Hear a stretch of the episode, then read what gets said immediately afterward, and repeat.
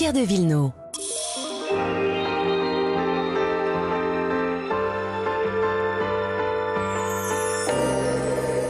Les balades le dimanche, bonjour à vous deux, Marion Sauveur et Vanessa. On continue d'explorer cette nouvelle vallée de la gastronomie. Gastronomie. 620 km de stop gourmand entre Dijon et Marseille qui sont aussi l'occasion de redécouvrir notre patrimoine.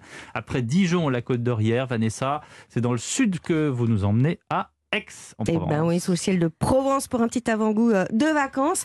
Euh, je vous propose de découvrir Aix et ses alentours. Alors, en vélo électrique ou des vélos triporteurs. Donc ce sont des vélos taxis où là euh, il y a un, un cycliste tout simplement qui pédale et, euh, et qui peut transporter deux personnes à l'arrière.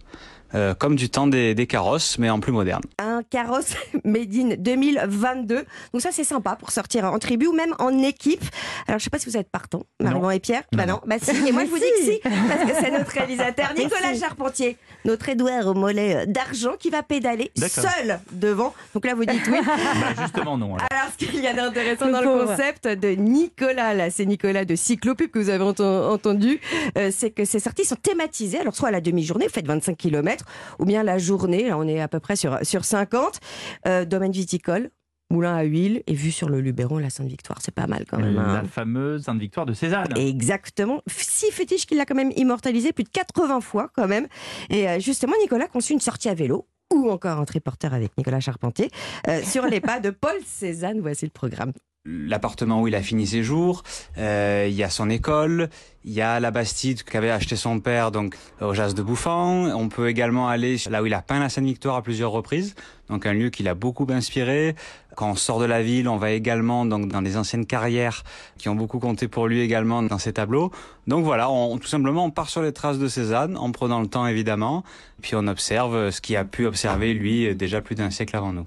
Et la visite de son atelier, est-ce que c'est aussi inclus dans le circuit? Alors oui, on la réserve avant dans le circuit, donc mais c'est assez classique. Hein, c'est pas ce qui va vous époustoufler le, Ah. le plus. Non, voilà. Donc c'est à voir, hein, mais on, on s'attarde pas Vous non n'êtes pas plus. emballé Non, Euh, il y a, y, a, y, a, y a mieux quand même dans le genre de reconstitution, mais voilà.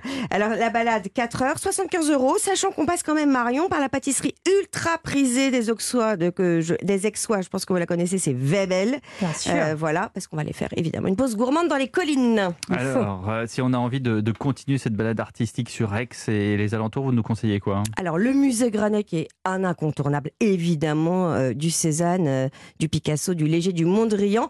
En ce moment à l'hôtel de Caumont euh, de- au centre d'art, il y a une exposition avec un artiste chinois qui s'appelle Zhao Wiki. Zaouki. Et, qui euh, s'est inspiré des peintures aixoises de Cézanne, évidemment pour euh, travailler la lumière. Et puis dans un tout autre genre, la fondation Vasarely. Et pour continuer dans, dans le contemporain, à quelques kilomètres d'Aix, le Château Lacoste. Je ne sais pas si vous connaissez.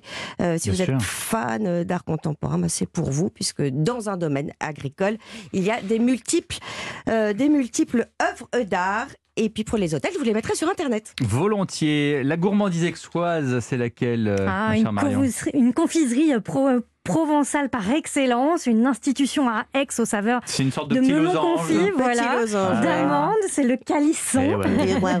Qu'on bénit chaque année d'ailleurs en, en septembre, toujours à Aix-en-Provence. Alors la légende raconte euh, que le calisson est né au XVe siècle lors du mariage du bon roi René. La reine était très belle mais un petit peu austère d'après ce qu'on raconte. Et quand elle a mangé ce calisson, elle s'est mise à sourire. N'importe Voilà. quoi. Mais qui est le directeur marketing de ce truc-là? Mais nous, on est radis quand Oh on déguste là. quelque Oui. chose. Bah oui. Alors le calisson s'est fait bien sûr avec des produits locaux, des amandes dont le cours était décidé à Aix-en-Provence, le melon de Cavaillon qui est confit bien sûr à Apt et la recette est restée la même avec le respect des gestes artisanaux, ancestraux. C'est ce que nous raconte Laure Pierisnard, la directrice générale de la confiserie Le Roi René. Les calissonnières vont d'abord euh, mettre la feuille d'hostie, ensuite faire entrer dans le moule la pâte d'amande et de melon. Il faut savoir qu'une fois que le mélange est fait, il faut laisser reposer la pâte au moins trois jours avant de pouvoir la façonner. Puis on va ajouter en fait un deuxième moule sur lequel on va appliquer la glace royale. Ces calissons vont être passés quelques minutes au four, uniquement pour que justement la glace royale puisse sécher, avoir ce côté craquant qu'on aime dans le calisson. Oui, craquant, moelleux avec ce cœur euh, d'amande. Il y a une quinzaine de confiseurs sur Aix-en-Provence qui se sont unis hein, pour essayer d'obtenir l'indication géographique protégée. On croise les doigts et chacun a sa recette. Au roi René, il rajoute un petit peu d'écorce confite. Euh, comment est-ce qu'on peut le réaliser à la maison? Alors, on va mélanger du sucre, des fruits confits et des amandes. On va bien mixer euh, fortement. Si vous avez un petit peu de mal à, mixer, rajoutez un petit peu euh, d'eau, de fleur d'oranger par exemple, ah, ou un petit peu d'eau. Ensuite, vous allez poser cette pâte sur l'hostie. Vous allez laisser sécher quelques heures et mhm. vous allez réaliser votre glace royale, donc du blanc d'œuf avec du sucre et vous allez lisser sur euh, la pâte et laisser sécher à température ambiante. Et avec ces calissons, on peut faire des recettes Oui, par exemple une petite tartelette au calisson. C'est très léger ça. Mais oui, tout à fait. Vous allez mélanger les sucres, le sucre, les œufs, les, yaourts et de l'eau de fleur d'oranger avec des petites brisures de calisson. On met tout ça sur une euh, pâte euh, sablée. On enfourne 25 minutes à 180 degrés. On a une tarte bien gourmande effectivement. Et puis sinon une glace ah, aussi. léger. on est dans la gourmandise à Aix. Des calissons qu'on mixe avec du lait concentré mais non sucré. Et là, on ah. place dans la sorbetière ou sinon on s'amuse à remuer dans son congélateur. Alors j'imagine qu'à part le Roi René à Aix, il y a d'autres adresses. Oui, alors euh, ce qui est intéressant quand même à la Maison du Roi René, c'est que vous pouvez quand même réaliser vos propres calissons. C'est dans la boutique du centre-ville d'Aix-en-Provence. Il y a des ateliers.